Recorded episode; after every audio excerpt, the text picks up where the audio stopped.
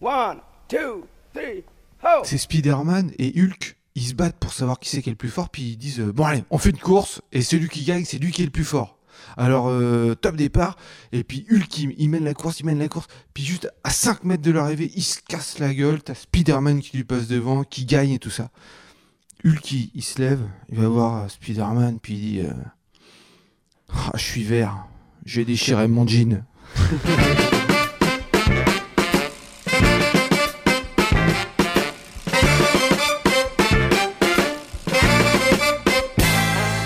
Salut tout le monde, c'est Pause Vélo. Alors au moment où on enregistre, on n'est pas encore totalement déconfiné. On est encore confiné. On sera, euh, voilà, presque. On sera déconfiné la semaine prochaine. Nous. On a décidé de repartir comme ça en douceur. Avant, on pouvait pas enregistrer parce qu'on est tous un peu loin les uns des autres. Ça faisait des kilomètres, etc.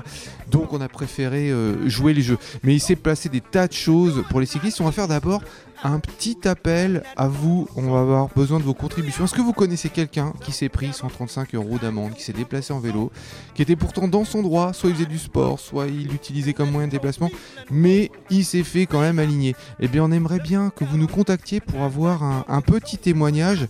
Et puis, on, fera une interview, euh, on enregistrera et on, voudrait vous retransmettre ça parce qu'il y a des, injustices qui se sont passées. Alors qu'on on a l'impression que maintenant que ce déconfinement, on va être les champions du monde. Mais c'est vrai que pendant le confinement, bah, ça n'a pas forcément été drôle pour tout le monde. Et puis on a, un autre, on a autre chose qui va se passer. On a besoin de vous toujours pour un concours qu'on a lancé avec euh, pendant cette période de confinement. Parce que là, on commence à s'ennuyer, tu vois, on a épuisé tous les films qu'on avait à voir et tout ça. Donc, on lance un concours de nouvelles avec pour thème la disparition totale du vélo. Et si le vélo disparaissait du jour au lendemain? Comment imaginer cette réalité? Quelle serait la cause ou les causes? Nous vous proposons donc- de nous écrire une nouvelle sur ce thème-là qui commencera obligatoirement par les vélos ont totalement disparu. Personne ne l'avait prédit. Alors où est-ce qu'on envoie les textes? Et puis jusqu'à quand euh, on, a- Alors on a jusqu'au 30 mai, donc là ça fait encore deux semaines euh, pour y arriver. Et puis on envoie ça à contact at v e l o o k.fr. À gagner, donc on n'a pas grand chose à perdre et très peu à gagner, c'est pas mal. La diffusion du texte sur le site de Velook et on la lira à l'antenne aussi dans une émission, dans la dernière émission de l'année. Donc dépêchez-vous, hein, vous avez jusqu'à la fin du mois, et puis euh, bah, vous aurez une chance d'être lu dans l'émission et puis de paraître sur la page de Velook. Velook qui est euh, le site de référence pour les vélos d'occasion qui recense notamment toutes les, Les euh, bourses de vélo. les bourses au vélo qui à travers la France et, et aussi maintenant la Suisse. Et bien pendant le confinement, il y en a qui ne sont pas embêtés. On va partir avec Steven Leyarik. Et Steven Leyarik, c'est un, ancien euh, champion, un ancien, athlète. Il a décidé, lui, pendant le confinement, mais c'était prévu depuis très longtemps déjà, de faire le lac Baïkal à vélo, au fin fond de la Sibérie, dans le froid, la neige, le givre. Il a décidé de... Alors c'est pas, pas un voyage, hein, c'est vraiment du sport. Il a décidé de longer le lac Baïkal et d'essayer de battre le record, c'est-à-dire de faire ça en moins de 8 ou 9 jours. Il y a un mois, je quittais l'aéroport Charles de Gaulle en direction d'Irkoutsk en Russie. En Sibérie exactement, en Sibérie, qui nous fait rêver, qui nous fait peur, qui nous laisse quelques doutes dans la tête. J'avais toujours euh, eu envie de parcourir ces immensités glacées, euh, gelées, mais aussi, euh, mais aussi enneigées. Et c'est ce qui nous est arrivé sur ce sur ce lac. L'envie première, c'était tout simplement de traverser ce lac Baïkal du nord au sud sans assistance. Et ce projet, c'était aussi de le faire euh, en compagnie de Perrine Fage, ultra endurance athlète, euh, et au-delà de ça, euh, une proche. Au-delà de partager le projet avec Perrine, euh, faire cette traversée, c'était de faire des tests pour euh, pour euh, ce qui peut se passer demain, c'est-à-dire l'expédition que je prépare en Antarctique. L'idée, c'est, de réaliser ce rêve, comme euh, j'ai pu en faire euh, d'autres avant. L'objectif, c'était de le traverser, ce lac. C'est le plus ancien, le plus profond de tous les lacs du monde. Il fait 700 km de long, 80 km de large. Il y a des fonds à plus de 1600 mètres. C'est un lac qui contient euh, à lui seul 20% des réserves d'eau douce de la planète. Ça en fait la plus grande réserve d'eau douce du monde. C'est très prisé des, des Russes, euh, notamment deux mois dans l'année, les mois de l'été, mais aussi mais aussi en hiver. Donc euh, là, c'était une expédition hivernale. Et c'est tout comme tous les coins de paradis, il est nécessaire de le protéger euh, par tous les moyens. Il y a des chercheurs euh, et des protecteurs de l'environnement qui essaient de faire plein de choses pour euh, pour faire de ce lac euh, un endroit encore euh, protégé, préservé pour pour l'avenir parce que parce qu'on a entendu beaucoup de choses là-bas, mais aussi, euh, mais aussi en préparant cette expédition. J'ai vu notamment euh, un article comme, comme quoi ça, ça serait des opportunités pour la Chine d'avoir de l'eau douce pour un certain temps. Du coup, beaucoup de mystères autour de, de ce lac et, et l'idée c'était aussi de percer, percer ces mystères. Donc évidemment, il y a une atmosphère qui est assez particulière sur ce lac au-delà des rumeurs qui étaient euh, qui étaient très loin de nous euh, finalement au départ euh, au départ de ce projet. Il y a une espèce d'atmosphère assez assez folle entre cette matière complètement glacée au nord du lac.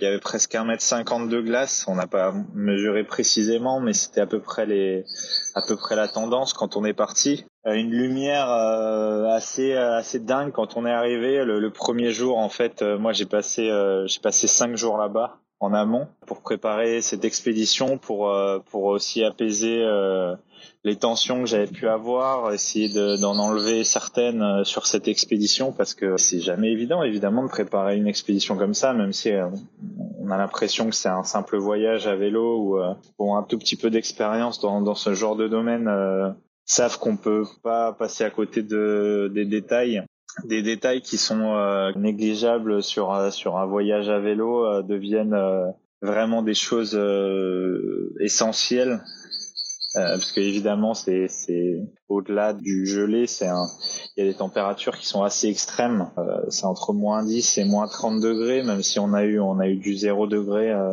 à notre grand désarroi. Donc euh, donc voilà, je, je commence je commence là-dessus sur l'avant. Donc bah cette aventure elle aurait pu jamais avoir lieu. Euh, j'ai eu des problèmes d'acquisition de mon visa, euh, d'acheminement de mon matériel parce que c'était le début du, du coronavirus et on pouvait pas du tout prédire euh, bah, ce qui s'est passé par la suite, hein, évidemment. L'acheminement matériel, pourquoi? Parce que c'est euh, j'ai dû prendre un vélo spécifique. En fait, j'ai pas dû prendre. J'aurais pu, euh, avec les conditions climatiques, j'aurais j'aurais peut-être pu prendre mon VTT Look et, et ça aurait été presque une meilleure idée j'avais misé sur des conditions climatiques euh, totalement extrêmes, mais j'avais pas misé sur autant de neige. Du coup, j'avais un chargement très lourd, j'avais un vélo très lourd, beaucoup trop lourd, et c'était pas forcément une bonne idée parce que la neige, c'était pas forcément les bonnes conditions. Là, c'était plus des conditions pour euh, pour du ski ou des, des raquettes ou à pied. Et du coup, euh, voilà. Donc on a mis, euh, on a mis beaucoup d'énergie, euh, surtout moi, parce que bon, je me prends toujours la tête. Et puis comme c'était un test de matériel, j'ai, j'ai essayé de prendre du matériel vraiment adapté. Perrine avait beaucoup anticipé. Elle était en Finlande juste avant et du coup, elle avait déjà acheté pas mal de matériel sur sur les expéditions froides. Enfin, ça, ça coûte assez cher. Il y a quand même de beaucoup de dépenses. Il y a des des choses spécifiques comme les pneus qui, qui sont euh, des pneus à clous euh, qui sont gros. Euh, là, j'avais des, des pneus de 5 pouces, j'avais un fat bike. J'avais cette espèce de d'envie de, faire une expé polaire avec, avec une personne qui m'est chère et, et sur un territoire qui est vraiment dingue. pourquoi Perrine? Parce que déjà c'est c'est elle qui est venue vers moi pour me proposer ce projet comme elle a l'habitude de le faire. et il y a des fois où c'est pas du tout possible. Mais là, en l'occurrence, comme pour euh, parce qu'on avait fait le, le Tibet l'an passé et, et les Annapurna en gravel, et euh, voilà, ça m'avait mis en confiance, même si elle avait souffert de l'altitude dans les deux projets, parce qu'elle avait pas une grosse acclimatation contrairement à moi. Elle, s'était vraiment bien débrouillée et puis elle a un gros mental. Du coup, euh, l'énergie déployée en amont a été ouais presque similaire à celle de Dakar, même si j'ai eu moins de médiatisation en amont et après parce qu'il y a eu il y a eu ce virus mais euh, l'idée c'était de partir avec euh, le minimum mais assez léger. Euh, assez léger, ça veut dire avoir moins de, moins de 50 kilos chacun avec ou sans le vélo.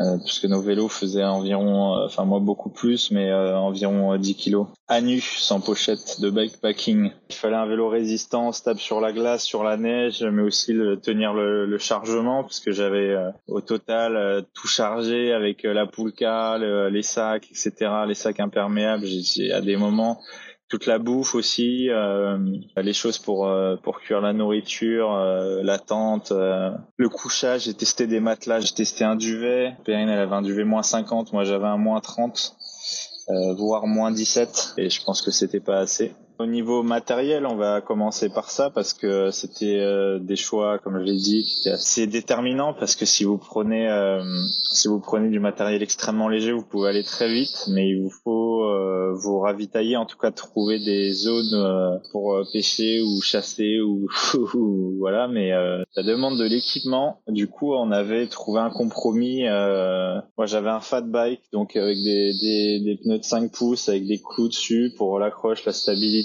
j'avais toujours euh, une partie de mon équipement look euh, en pédale, ma selle idéale, porte-bagages acier, des prolongateurs euh, du coup une marque américaine très court où j'ai pu poser euh, mon électronique, qui est une balise GPS, mais aussi euh, qui envoie des messages par satellite, mais qui peut aussi tracker. Enfin, c'est c'est vraiment un outil indispensable que je conseille à tous. Hein, vraiment, en gros, il nous a sauvé la vie. J'expliquerai plus tard. Il fallait un vélo donc résistant, assez stable sur la glace et surtout sur la neige. Parce que pourquoi les pneus de 5 pouces? Parce que normalement ça flotte et on peut on peut pédaler, ça tient le chargement et les températures euh, glaciales parce que si vous avez pneus de, des pneus de mauvaise qualité, bah ils vont ils vont se trancher ou ils vont pas tenir. Alors sur 7 euh, jours, normalement ça ça va, même des températures à moins 30, euh, moins 35. Euh, lunettes et masques, j'avais Bliss donc ça ça fonctionnait bien. On a utilisé le masque au bout de à la moitié du projet une carte pour deux, une boussole. Euh, je, crois qu'on avait euh, une ou deux boussoles chacun, deux trois couteaux, un appareil photo, caméra, drone, des fringues vélo, mais aussi grand froid, une veste euh, d'expé. Moi, j'avais trois ou quatre paires de gants parce que je voulais en tester, et en fait, j'ai utilisé presque toujours euh,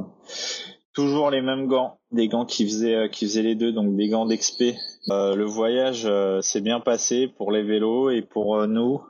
Perrine, elle arrivée de Doha. Euh, moi, j'arrivais de Paris, on n'a pas eu de problème avec les avions, juste ça m'a coûté cher en euh, transport du vélo parce que j'avais un surpoids vraiment important euh, sur sur mes bagages et du coup ça m'a coûté 200 et quelques euros à l'aller et 120 euros au retour. Ça fait partie du jeu. Sur les grosses expés, c'est il y en a qui ont des, qui ont des frais qui s'approche plus de 2-3 000 euros que de 200 euros, mais euh, voilà, c'est ça, ça m'allait bien d'avoir 300 euh, balles aller-retour euh, parce que je pensais que ça serait plus. Après, on a passé beaucoup de temps dans la voiture parce qu'on avait choisi de prendre la voiture et pas le train au départ parce que, parce que ça nous faisait gagner une journée. On a payé un chauffeur, ça nous a coûté autour de 500 euros, donc assez cher, qui nous emmenait au bout du lac entre 10 et 15 heures de voiture selon les conditions climatiques et la neige on a pris euh, la première après-midi pour se préparer, préparer les affaires, euh, faire tout nickel et puis euh, et puis se reposer, partir le lendemain très tôt.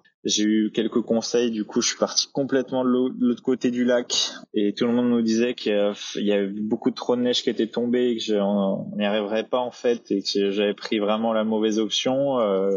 Euh, au bout de 50 km, on a fait finalement demi-tour. Et au bout de 5 minutes, euh, je me fais percuter par une voiture qui arrivait très très vite et sur la glace à, ouais 50-60 km heure, euh, on freine pas pareil et euh, m'explose ma pochette arrière et strap, mon porte-bagages, les bagages, des choses pétées dans mes bagages, enfin bref. Retour à la case départ, 70 km au compteur, enfin un peu plus quand, il y a de la certitude, il y a toujours des choses comme ça qui se passent. On n'a pas eu de, j'ai pas eu de pépin physique, mais c'est passé à 5 cm de ma jambe gauche et on est parti euh, sur ce projet euh, en ayant des certitudes, euh, des, des, quand même des, des envies de performance, de, parce qu'on voulait le faire quand même en 8 jours. On s'était donné 8-9 jours pour le faire, puisque Perrine avait l'obligation de revenir à Doha pour son travail 9 jours plus tard. Du coup, ça fait pas beaucoup de temps. On était sur euh, sur des bases de bah, sur les bases du record hein, en autonomie, même si euh, il y a beaucoup de mensonges là-dessus. Il y a il y a pas grand monde qui, était capable de nous donner des infos précises. J'avais été mis en garde par par beaucoup de gens sur euh, notamment des Russes de cette partie-là de, de la Russie qui m'ont dit que c'était les chutes vu les chutes de neige c'était vraiment impossible et finalement personne n'a réussi à le rentrer en en huit jours, euh, je crois qu'il y a deux Français là qui l'ont fait en 12 jours en passant par l'autre côté, mais euh, ils ont eu un peu moins de neige euh, au retour. Ça a été ça a été une première journée très compliquée. Donc on a refait un départ. Le lendemain, on est passé on est passé du côté droit du lac et on a longé sur notre droite. Donc on partait du nord, on longeait main à droite tout le long et on a on a avancé. Premier jour, on fait 70 km. On avait on avait misé sur 100 km toutes les 24 heures. Et on était sur ces bases là euh, ensuite, on a continué, on s'est un peu perdu. On a, enfin, tous les jours, ça a été ça en fait. Pourquoi se perdre? Parce que des fois, euh, en fait, on avait une idée de trace et ça n'existe pas en fait. Parce que la trace est décidée par les conditions climatiques et c'est comme en montagne, on, voit la trace parfaite d'un skieur en pente raide, mais elle, est, elle change tous les jours en fonction des chutes de neige ou, de, ou des conditions de glace. Et là, c'est exactement pareil parce qu'il se peut que la glace ait bougé euh, dans la nuit. Il se peut qu'il y ait eu des chutes de neige énormes et que ça soit vraiment pas possible de passer. On a dû faire demi-tour une fois parce que si sinon on passait des blocs de glace de, de, de 30 mètres de haut avec des avec des trous d'à peu près la, la, même largeur. Enfin c'était c'était assez tendu euh, la deuxième nuit assez euh, assez vivement parce qu'on nous a on nous a viré d'un endroit pour euh, nous mettre dans un autre. On a trouvé une cabane pour dormir. Enfin, c'était un peu comme ça tout le temps. C'est c'est des aventures comme je les aime, plein de contraintes, plein de plein de doutes, plein d'incertitudes. On avait des certitudes sur notre matos et elles ont été complètement remises en question. Des certitudes sur euh, ma condition physique, je pense qu'elle n'était pas encore assez bonne et c'est bien donc on a avancé comme ça euh, trois quatre jours en avançant euh, assez régulièrement. Et au bout de quatre jours, on a on a dû se rendre à l'évidence qu'on allait avoir euh, beaucoup de problèmes. On a rencontré deux Français derrière ceux qu'on fait en 12 jours là, adorables, qui nous ont en fait qui nous ont croisés parce qu'ils ont fait demi-tour au bout de 3-4 jours d'aventure, puisque ça je crois 5-6 jours, mais nous c'était notre troisième jour. Ils nous ont dit que c'était, vraiment, il n'y avait pas de plaisir quoi. Et c'est la vérité, dans ces moments-là, il n'y a, y a pas beaucoup de plaisir et c'était vraiment la bataille. Euh, les seules personnes qu'on pouvait rencontrer, c'était des pêcheurs euh, une fois par jour je dis une fois quand c'est les, meilleures journées. J'ai commencé à réfléchir. Euh, j'étais en train de marcher euh, à 100 mètres de Périne. Je prenais des photos et je me suis rendu à l'évidence. On a on a vu. Euh, j'ai dit à Périne la prochaine voiture de pêcheurs qu'on voit on leur demande qu'ils nous avancent de, de, de 20 bornes, 30 bornes, en fait qu'ils nous fassent passer au moins les, les 50 cm de neige euh, au genou là, parce que de toute manière on n'arriverait on n'arrivera pas à le rentrer. Euh, je pense en c'était même plus 8 jours, hein, c'était en 7 jours. Bah c'était première déception, première euh, douleur hein, parce que ça c'est vraiment dur hein, de d'accepter qu'on va pas le faire quoi. Je trouve qu'il y a toujours du bon dans le renoncement et euh, ce renoncement, il a, il a été salvateur parce qu'on a pris euh, du coup 20 euh, heures dans une cabane de pêcheurs, vraiment dans un renfoncement, dans une baie, enfin qui était complètement neigé, enneigée et, et pleine de glace. Mais voilà, ce mec ancien militaire, on voyait qu'il était, c'était un dur à cuire. Il nous parlait presque pas, il nous posait un peu des questions et tout, mais D'ailleurs, il parlait avec Apérine, moi il me parlait, il me parlait à peine, mais euh, il nous a esquissé une, une fois un sourire. J'étais content, j'essayais de faire des blagues et tout, mais ça marchait pas bien avec lui. J'ai dû appeler euh, Irina de Baikal Nature. En gros, euh, on devait se faire se faire extraire de cet endroit-là pour euh, parce qu'on voulait pas du tout abandonner, mais nous nous avancer un petit peu. Je dis à Irina qui nous dépose carrément euh, sur l'île d'Olcon et puis euh, après on se débrouillerait pour soit aller jusqu'à Irkoutsk, soit au moins avancer de, de 100 bornes en, en, camion et puis après puis après on se débrouillera quoi. J'avais vraiment envie de faire 500 bornes sur le lac, c'est ce qu'on c'est ce qu'on a fait. Et ces deux dernières journées, du coup, ça a été pas forcément les plus belles, mais c'est des journées de plaisir parce que même si c'est dur, on a campé sur la glace, on est tombé, on a fait des conneries euh, multiples. On a voulu fermer la tente un soir, euh, on a voulu trop euh, étanchéiser, on va dire. Je sais même pas si ça se dit, mais en tous les cas que le froid rentre moins. Et, euh, et du coup, j'ai oublié de, j'ai oublié de, de réouvrir juste après qu'on ait mangé. Ça a fait un espèce d'effet, euh, soit un effet chaud-froid, soit il y a une fuite de gaz. Enfin bref, on a un peu flippé parce que il y avait ça et puis on a eu très froid euh, juste avant. Du coup, j'ai passé une nuit en enfer. Euh, Perrine aussi, mais je, je pense euh, elle était plus plus forte que moi ou elle était moins près du gaz parce que moi j'ai vraiment j'ai vraiment ramassé. Que dire euh, Tous les jours, euh, on s'est engueulé, on a ri, euh, on a pleuré, on a avancé, parfois dans des super conditions, parfois dans des très mauvaises conditions. Le Baïkal, il est sans pitié, comme peut être l'Himalaya, comme peuvent être certains déserts chauds ou déserts froids. Mon photographe russe m'avait déjà mis en garde. Est-ce que tu es vraiment prêt pour ça? Est-ce que tu es sûr de vouloir y aller? Est-ce que tu sais ce qu'il y a comme animaux? Est-ce que tu as un fusil? Mais c'est la vie en fait, c'est l'aventure. Je savais que je savais que j'y partirais, je savais que j'avais envie de le faire euh, avec Perrine et puis euh, et puis voilà. Ce qui n'a pas été fait, euh, c'est que ça devait pas être fait et, oui, j'étais prêt, j'étais beaucoup moins prêt que, que je peux l'être pour des expéditions de longue durée ou des expéditions euh, un peu à pression que j'annonce euh, à l'avance, que je prépare vraiment au millimètre, même si j'aime pas dire ça parce que les zones d'incertitude elles sont toujours grandes. Et le métier d'aventurier, c'est quand même de réduire ces plages d'incertitude pour ouais avoir moins de choses à réfléchir pendant et puis puis moins moins de surprises quoi. Les réalités du, Baïkal, c'est la neige, la pluie, la grêle, le froid, la glace brisée, euh, cassée, avoir la, glace qui se casse euh, sous les roues, ou sous les pieds, parce que le Baïkal, un, lac, c'est vivant, contrairement à ce qu'on croit, et ça vit, euh, ça vit tout le temps, ça vit intensément jour et nuit. On a eu un crack sous la tente la première nuit, je crois. Donc un crack, c'est quoi? C'est une fissure, euh, bah, peut être de 5 mm jusqu'à jusqu'à 5 mètres, quoi. Bon là, c'était un peu plus, euh, c'était c'était plus près de 3 à 5 cm que de que de 5 mètres, mais ça suffit pour euh, se faire un peu peur et avoir un peu froid aux fesses la nuit. J'ai apprécié euh, vraiment chaque minute de cette traversée. Perrine a été clé. Je pense que j'ai été clé à des moments importants aussi pour Perrine. On a communiqué tout le temps. On s'est quand même beaucoup parlé, même dans les moments difficiles. On aurait pu, aller plus vite. On aurait pu se faire mal.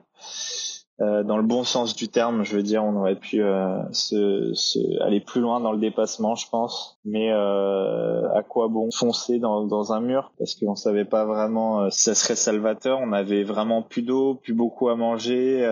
on a choisi d'aller dans cette cabane de pêcheurs pour être un peu à l'abri, au moins pendant 3-4 heures. Et finalement, on y est resté 20 heures. C'est pour moi 20 heures dans une aventure comme ça. Hein pour moi c'est synonyme de pas de fin mais de renoncement euh, quelque peu parce que on sort de l'aventure et c'est hyper difficile de se remettre dedans. On a réussi finalement euh, à se remettre dedans, on s'est accroché, on a on a pu gérer euh, gérer cette phase, on a pu gérer euh, les dangers par la suite, euh, les incertitudes, euh, parce que voilà, Perrine elle a fait une chute la dernière nuit parce qu'elle était, elle était hyper stressée, quoi. Elle commençait à avoir peur, à être très fatiguée. Sa lampe frontale s'est arrêtée une première fois. Enfin, des trucs cons, mais qui, qui, ne causent aucun problème dans une situation normale, mais qui deviennent très compliqués à gérer sur une expédition telle que celle-là. Même si c'est une expédition de, de, de d'à peine dix jours il y a quand même de, pas mal de paramètres à, à gérer. Et pour ça, il faut avoir de l'expérience. Et l'expérience, comme je le dis toujours, ne s'acquiert qu'avec la réalisation et donc, euh, donc avec l'expérience. Et donc voilà, la technologie nous a permis de contacter des secours et ça a été euh, cool. Il y a beaucoup de gens qui ont fait le Baïkal, mais euh, ça reste une part très réduite de la population mondiale. Du coup, j'avais envie de partager avec vous cette chance que j'avais. Donc voilà, la suite c'est quoi pour euh, moi? Je travaille sur euh, la reprise euh, de l'écriture de d'un de mes bouquins et, euh, et le travail sur mes futurs projets documentaires et évidemment la préparation du projet 666. C'est pas le travail travail qui manque en cette période. Donc après le confinement, j'ai deux idées de projets ultra endurance en France et à l'étranger. selon les nouvelles mesures en vigueur, on verra comment ça se passe. Et j'aimerais organiser aussi quelques conférences et diffusions de mes films en France et à l'étranger quand ce sera possible. Parce que quand je suis revenu de, de Russie, je trouvais que ça quand même dingue de pouvoir rentrer dans le pays euh, comme si de rien n'était. Euh, sans aucun contrôle euh, hormis celui de mon passeport et j'aurais bien aimé avoir un contrôle de température et savoir une détection du virus. Donc voilà, comme je dis à chacun de chaque fin de projet, je vous souhaite de monter des projets pas forcément aussi aussi gros, aussi engagé. Euh, ça sert à rien d'avoir le matos parfait pour euh, pour la parfaite expédition. Ça sera jamais parfait. Il y aura toujours des problèmes et quand une porte se ferme, il y en a toujours une autre qui s'ouvre ou qui s'en trouve. Et, et, le but c'est de c'est de la pousser. Voilà. Je vous embrasse. Allez, la vie est belle. Eh bien, c'était l'aventure de Steven Leyarik qui a longé le lac Baïkal pendant que nous, on était tous confinés. Vraiment, c'était une aventure hors du commun. Faut vraiment avoir le physique et le mental pour faire ces trucs-là. Alors, c'est pas vraiment euh, euh, l'esprit euh, vélo, mode de déplacement, comme on, le prône dans Pause Vélo, mais euh, je trouvais que ça valait le coup de montrer qu'il y a des gens qui savent se surpasser comme ça et qui font des choses qui nous font rêver finalement.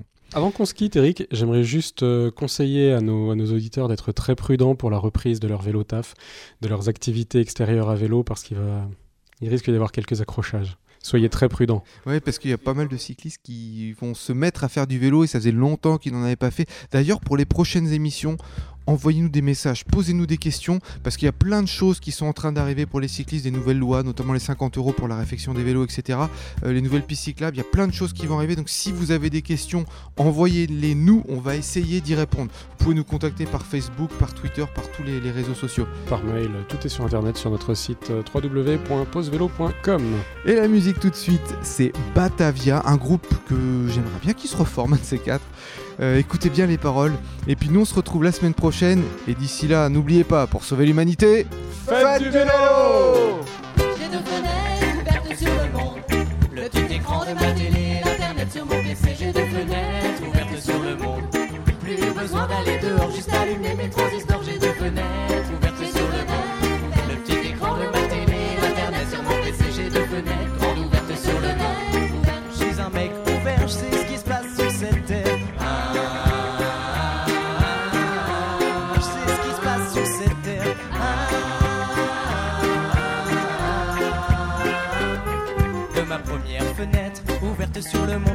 une idée des gens depuis mon appartement. Plus besoin de sortir de chez moi, de toute façon c'est trop dangereux pour moi. Chaque fois que j'appuie sur la tapette, les mecs me disent à ma fenêtre. Que la sécurité règne à chaque coin de rue et grâce au rock, un cravaté va nettoyer carchérisé. D'ailleurs, je vais voter pour lui. Il présente bien dans ses habits. En plus, il parle vraiment bien. Je suis toujours d'accord, j'y peux rien.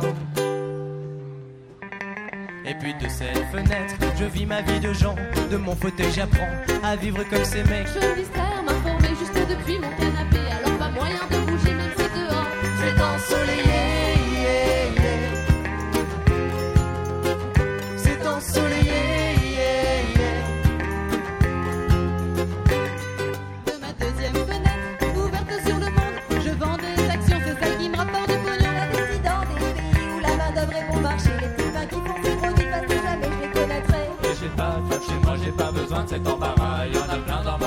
réchauffés comme des allumettes. Sont là quand j'ai besoin et me saoule pas de baratin. Ou alors c'est net. Tu dégages et je me déconnecte.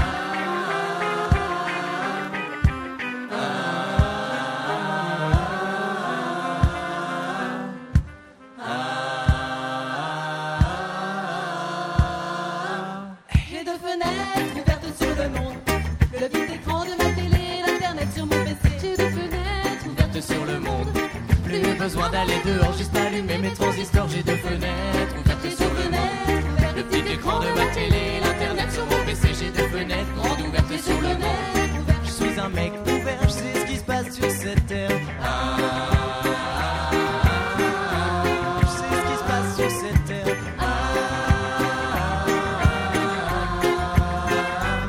Les heures matin, plus d'électricité. Mes deux fenêtres sont là inanimées. Pas de lumière, les volets sont fermés. Juste une lueur par une fente émanée. D'une main ferme, j'ai tourné la poignée. Ouvert cette fenêtre et poussé le volet. Une lumière chaude m'envahissait. Des passants souriants m'ont même salué. Trop de vie là dehors m'attire, trop de plaisir à goûter. Pourquoi m'étais-je enfermé? Trop pressé, pas le temps de descendre l'escalier. Du quatrième, j'ai sauté. Il avait deux fenêtres ouvertes sur le monde, le petit écran de sa télé, l'internet sur son PC. Il avait deux fenêtres